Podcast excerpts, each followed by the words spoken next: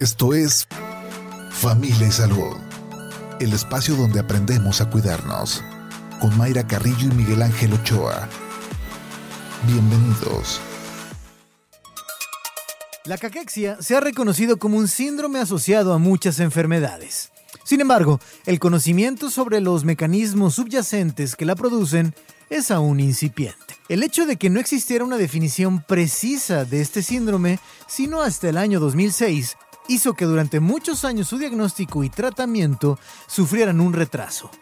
Actualmente, la definición consensuada de caquexia señala que esta es un síndrome metabólico complejo asociado a una enfermedad subyacente caracterizada por la pérdida de músculo con o sin masa grasa. Su característica prominente es la pérdida de peso en adultos, corregido por la retención de líquidos, o la falta de crecimiento en los niños excluyendo causas endocrinas. Esta enfermedad de desgaste normalmente se asocia a la anorexia, inflamación, resistencia a la insulina y aumento en la degradación de proteínas musculares.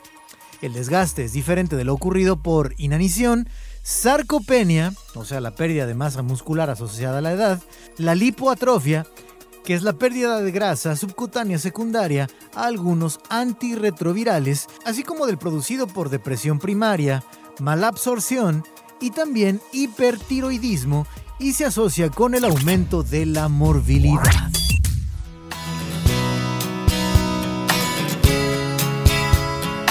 Siguiendo el tema de, esta mañana, caquexia, si usted ha tenido estos, tiene estos síntomas que nos mencionó el doctor Miguel Ángel o tiene un, un paciente, usted es cuidador y no le han tal vez em, dicho eh, su doctor este, este término, este síndrome.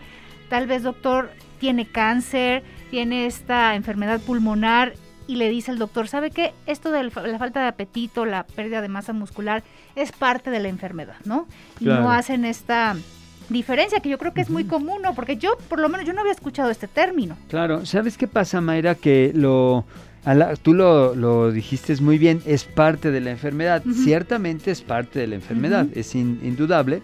Sin embargo, sí hay muchas cosas que podemos hacer para prevenir la caquexia, porque eh, ya cuando hay una pérdida importante, en realidad revertirla es mucho más complicado y nos lleva mucho más tiempo, ¿no? Porque el músculo se hace, no, no aparece por como la, la con la varita de hada ¿verdad? De que un embarazo y, ya estás bien musculoso, ¿no? Exacto. Es cuestión de volver a retomar y modificar pues los, los aspectos fisiológicos que están llevando, o fisiopatológicos, como dicen, se dice en medicina, que están llevando al paciente a este estado en donde si no se pone atención, muchas veces es lo que conlleva a mucho más complicaciones.